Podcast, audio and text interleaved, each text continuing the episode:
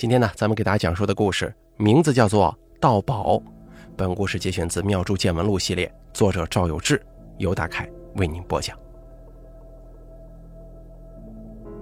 话要说回一年之前了，市内一所大寺庙的住持长慈大和尚发了善心，请我去庙所在的山下面帮忙。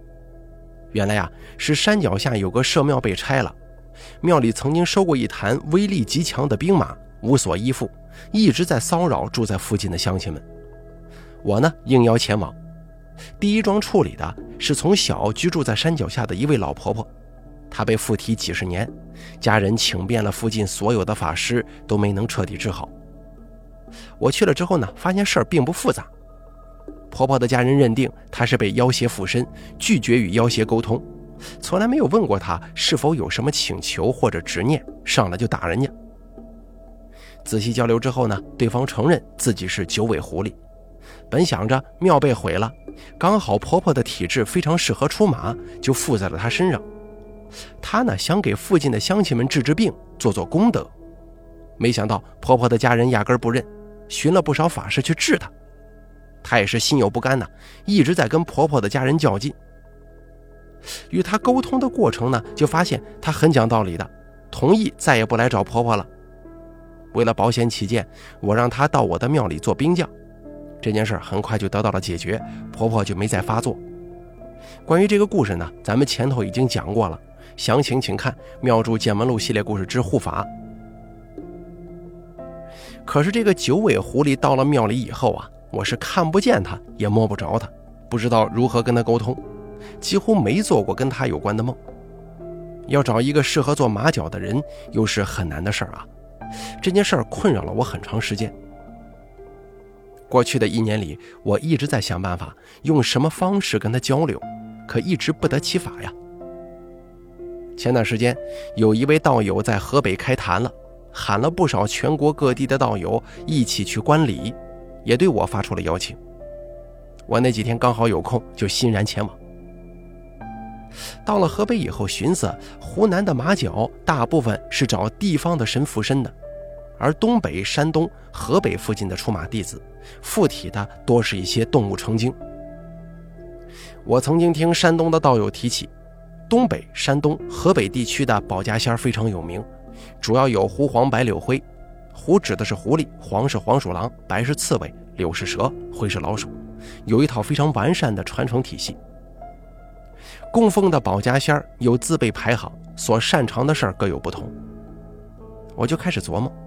既然有那么多年的传承，在这里啊，说不定能够找到一些跟动物精沟通的方式和方法。我向道友打听，附近有没有精通保家仙儿的老师傅，我要去拜访一下。道友告诉我，有一位在保定的老师傅，他姓简，简单的简，他不是马脚，但是如果谁家要供奉保家仙都去找他，说一下自己想求什么。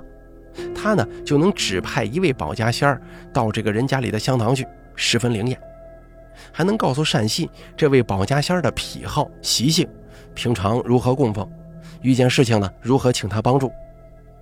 碰见合适的人了，他还会告诉这个人：“哎，你可以出马。”平时以介绍马脚帮人立香堂为生。我心中一喜，这岂不是相当于马脚界的丹青师傅吗？我之前就好奇，因为马脚对体质要求很高，正常情况下马脚是无法收徒的，即使收了徒弟，也没有办法把自己身上的保家仙儿传给徒弟。那么这一门如何传承呢？听道友这么一说，我就明白了，就像是道士要供奉神像、雕刻法器，会找丹青师傅帮忙一样。原来啊，马脚行当里面也有这么一类专门负责沟通保家仙的人。我问了一下简师傅的大概住址，等道友的开坛仪式做完，跟各地道友告别之后，我就迫不及待的买了一张去保定的车票。到了保定，发现这里真的是一个人口大市啊，茫茫人海中找这么一位师傅实在是不容易。坐车到了道友所说的县里，四处打听也没消息，大家似乎都没听说过这位简师傅。当天我在县城里的小宾馆住了一夜，晚上无意当中问起宾馆老板，没想到宾馆老板竟然知道这位简师傅。这位宾馆的老板家中有个亲戚，年轻的时候啊见过简师傅。简师傅说，这位亲戚是个能出马的好苗子，就问他：“你想不想供香堂出马呀？”亲戚刚巧也对这个事儿非常感兴趣，就凑了一些钱去简师傅那儿请了一位保家仙儿，从此呢一直在做出马弟子，在当地颇有名气。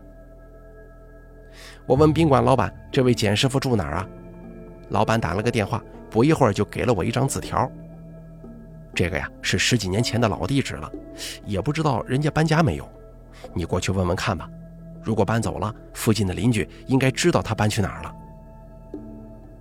我接过字条，隔天一早就按照字条上的地址找到一个村里。河北地区的农村与湖南大有不同，这庙附近的乡亲们是零零散散住在各处的，每家把房子修在自己的地里，出了门就可以种田。河北的农村乡亲们都聚居在一起，房子与房子之间紧挨着，前后各留出一条通路来。想要找人，要比湖南的农村方便得多。乡里乡亲啊，平时互相见面频繁，也都认识。我在村头找了一户人家，问起简师傅住在哪儿。开门的是个大妈，热情地问我什么事儿。我就说：“你好，我想找一下简师傅，麻烦找您打听一下。”大妈问道：“你找哪个简师傅呀？”我听说咱们村里头有个师傅姓简，会帮人家立香堂、请保家仙的。啊，你说他呀，都死了三年了。啊！我突然一阵失落，问道：“哦，他过世了，那他的孩子有没有学这个呀？”那我就不知道了，你去问问看吧。就在前边第六个门。门口有石狮子那家。我向大妈道谢之后，从院子里退了出来，往前数了五个门。这一家大门是铁的，刷了红漆。果然，门前头啊有一对很小的石狮子。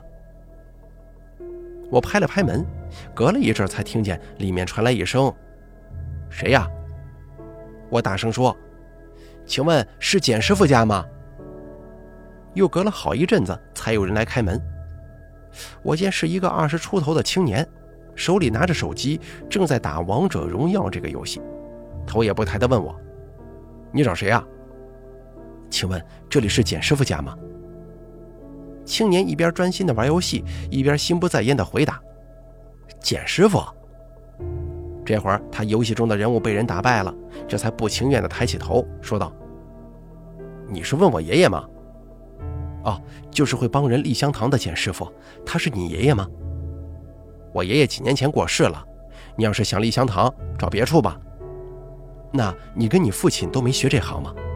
切，都什么年代了，谁还学这个封建迷信的东西啊？我不知道该如何回答，但又不甘心，继续问：那你知道还有谁跟你爷爷一样会帮人立香堂吗？青年连连摇头说：不知道。我说道：“那你爷爷过世了，你跟你父亲都没学这个，你爷爷有没有留下什么书籍呢？”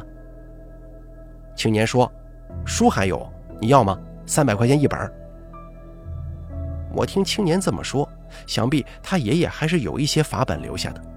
我提出要看看，青年让我进了院子，反手锁上院门。这里的房子似乎格局都很像，院子正对着堂屋的门。堂屋进去，四面开门，正对面的门出去是屋后的村路，左右两边各一间房。青年带我进了右手边的屋子，翻腾了一阵，从柜子顶上取下来一个落满灰尘的木箱，打开了，里面有几十部手抄的法本，一股脑的倒在炕上。青年让我自己挑，一边又重开了一局游戏，津津有味地玩了起来。我大略翻了翻。有一大半是风水、卜卦、批八字的书，剩下的也多是一些常用的符咒绘字，我顿感失望。书全都在这儿了吗？还有没有别的东西啊？是不是卖给其他人了？青年抬起头说：“我爷爷平常用的书都在这个箱子里了，没有你想要的，”估计其他的也没啥用。那你爷爷还有其他什么书吗？你稍等会儿，等我打完这局啊。我也没再催他，等了他十分钟左右，这一局游戏打完了。青年说：“我爷爷还有一套书，像是故事书，我也看不懂。他平时啊很少拿出来过。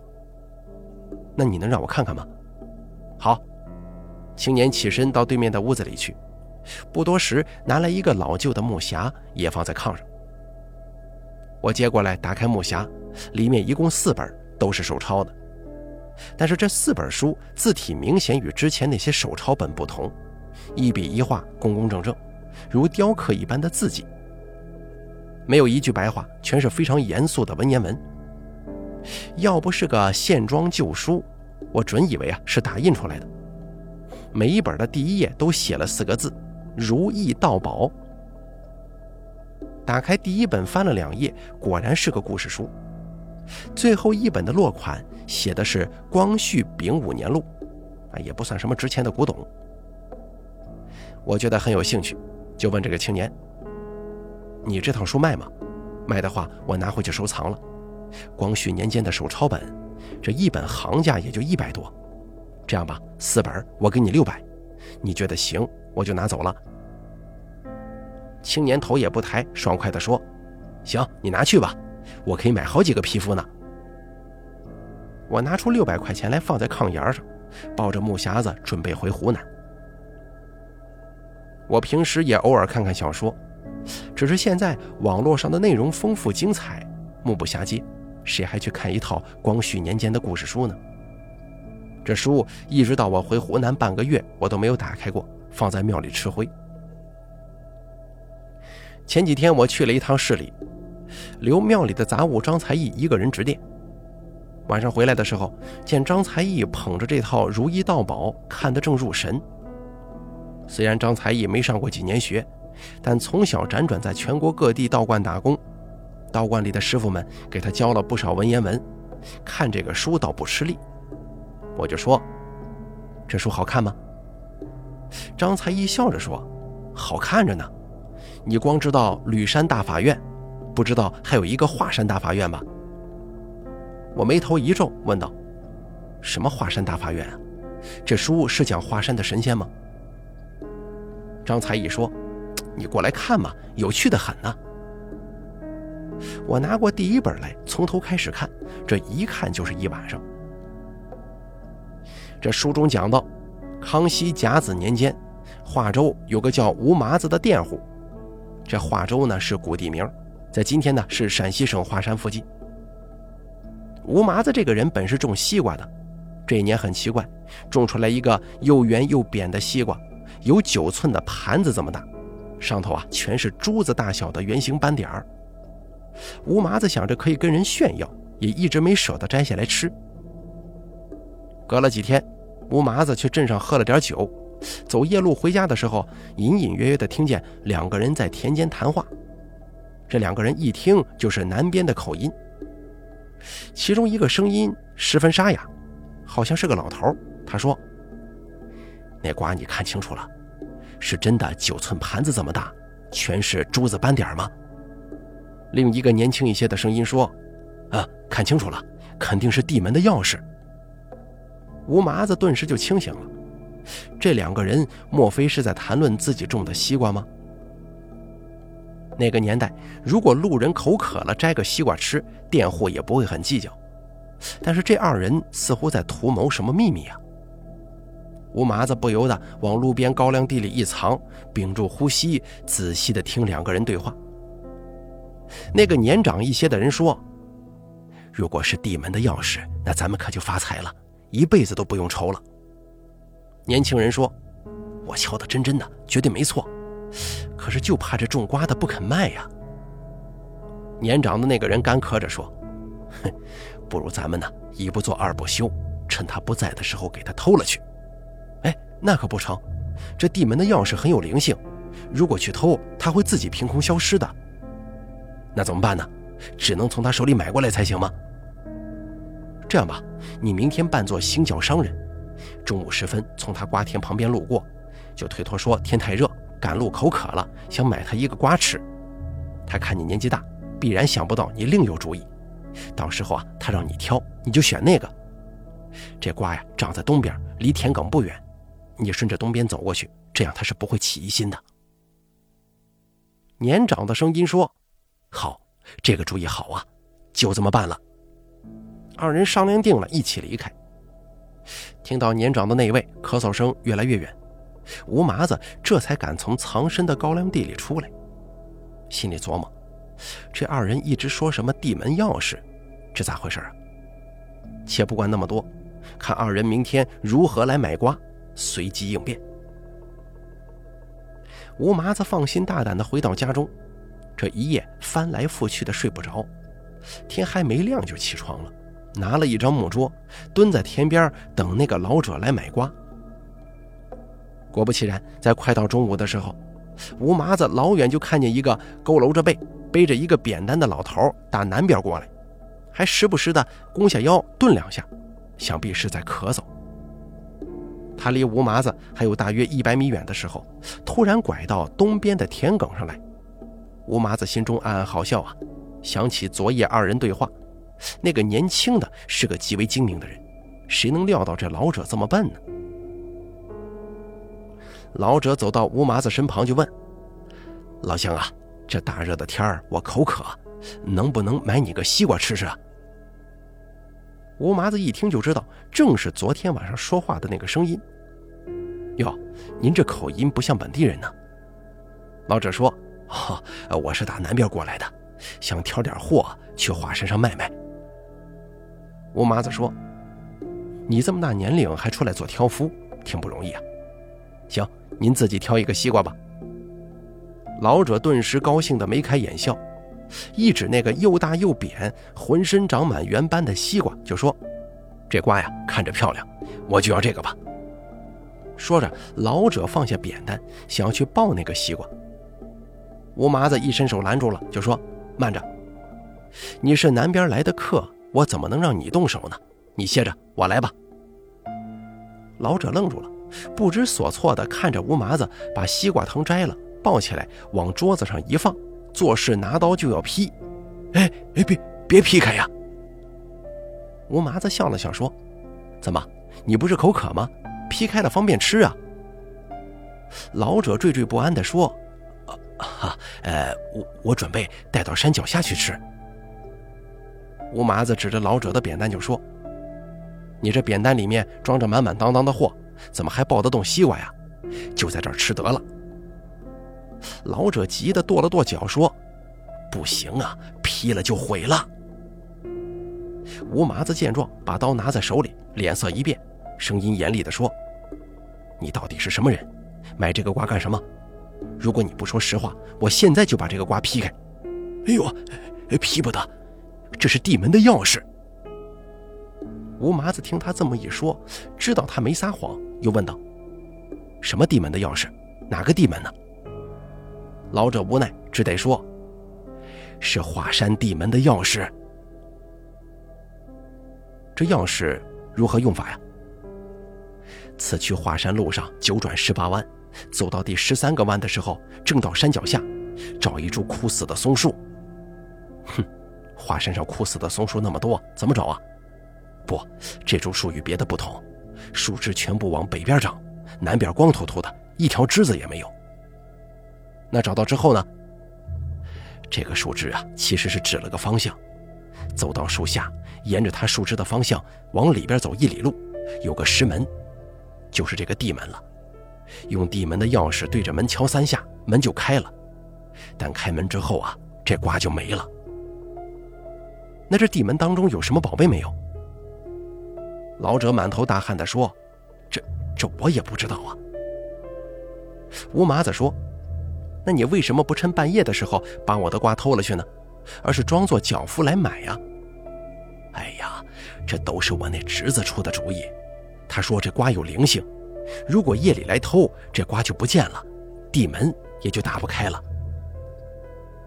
吴麻子心想，这老者倒是挺憨厚，实话全都说出来了。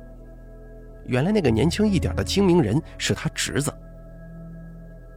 吴麻子就不再刁难他，只说道。这瓜若是地门的钥匙，得值十两银子。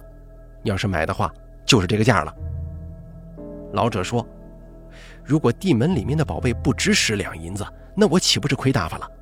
不行不行，最多五两。”吴麻子说：“你要买就是十两，少一两我也不卖，我宁肯自己把它切开吃了。”老者执意不肯，气得腮帮子都鼓起来了，跟吴麻子理论半晌，吴麻子就是不降价。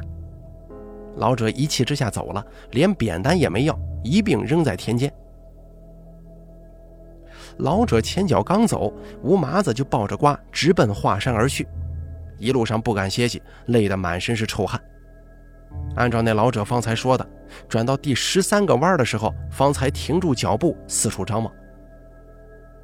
这么一看，不远处还真有一棵奇怪的松树，已经枯死了。按常理来说，树都是南边茂盛，北边枝叶稀疏。唯独这棵三人多高的松树，南边光秃秃的，一根树枝都没有；北边倒是伸出了不少枝条来。吴麻子走到树下，沿着树枝伸出去的方向走了大约一里路，没见到什么石门，只看见面前山体上嵌着一块大石头，也没做多想，他抱着西瓜往门上轻轻撞了三下。这说来也怪呀，吴麻子根本没用力，这西瓜却碎了。里头竟然是空心的。接着就看见这大石头缓缓往山里挪动，露出了可供一人进入的缝隙。吴麻子大着胆子从缝隙当中钻了进去，趁着外头的亮光，还能看出里面是个挺大的山洞，但是光秃秃的，啥也没有。只洞口处有一张古式木桌，上面放了一碗水。端起来仔细看。碗上的花纹写着“静木”两个字。吴麻子也没多想，用这碗水洗了洗眼睛，再睁眼抬头一看，只见洞内豁然敞亮了呀，如天台玉阁，五颜六色，十分好看。再看一眼四壁，壁上全是书架，上面的书堆叠的是满满当当，不计其数。可是书的封面上都没有书名。吴麻子年轻的时候上过两年私塾，寻常的书是看得懂的，就随手拿起一本，正要仔仔细细的阅览一番，就听见洞外有人大声喊：“快点出去，门马上就要关了！如果你不出去的话，会死里头的。”听见这句话，吴麻子心里害怕起来，但是舍不得手中的书，想看看书里的内容，而洞外的人一直在大声喊，让他赶紧出去。不然呢，会被关在洞里困死。如此喊了三回，他心里急呀，就抓着手中这本书，赶紧跑出山洞。果不其然，一出山洞，那块巨大的石头就合上了，洞外却空无一人。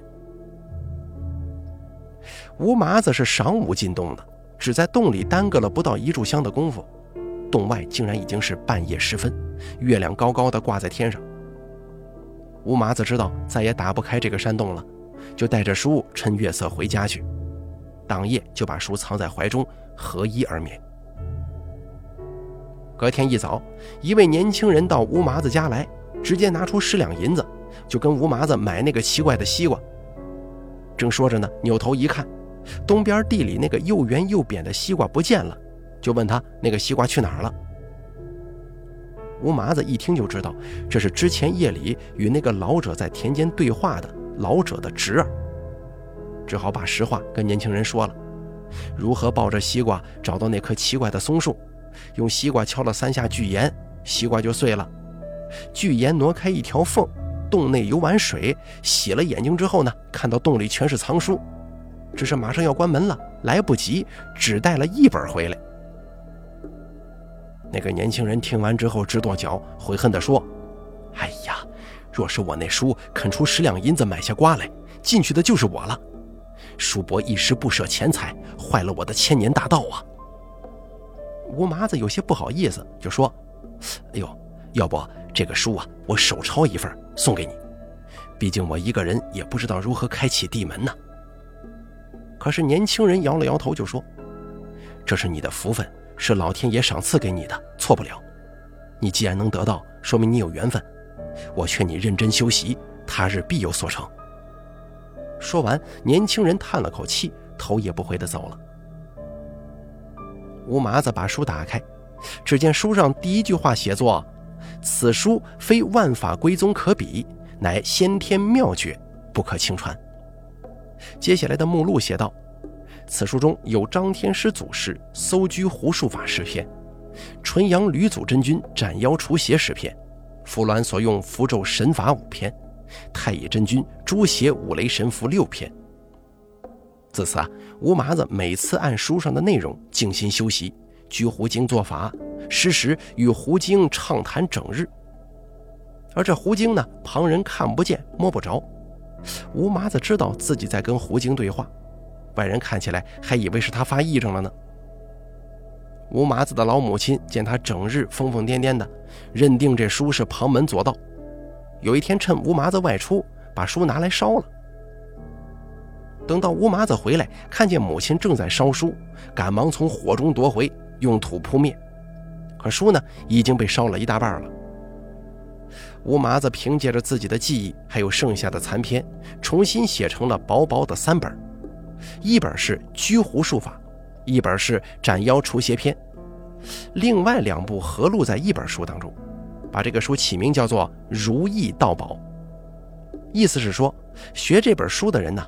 无不能称心如意，是道门的终极宝贝。光绪丙午年间，保定人简正元，那个时候啊，住在这个大兴县当一个小吏。他的朋友是内务府花翎二品顶戴镶黄旗曾俊的管领下人奎春。简正元有一日在街上遇见奎春，看到奎春手里拿着一套三本书。聊起来，得知奎春受人所托，要把这三本书带给一个人。跟这三本书一起的，另有一张纸上写着一些吩咐。简正元闲来无事，就向这个奎春要了过来，看了看。上书某某仁兄有祖先留下的一本书，托奎春带给兄长，劝兄长经常看这本书，必有福报。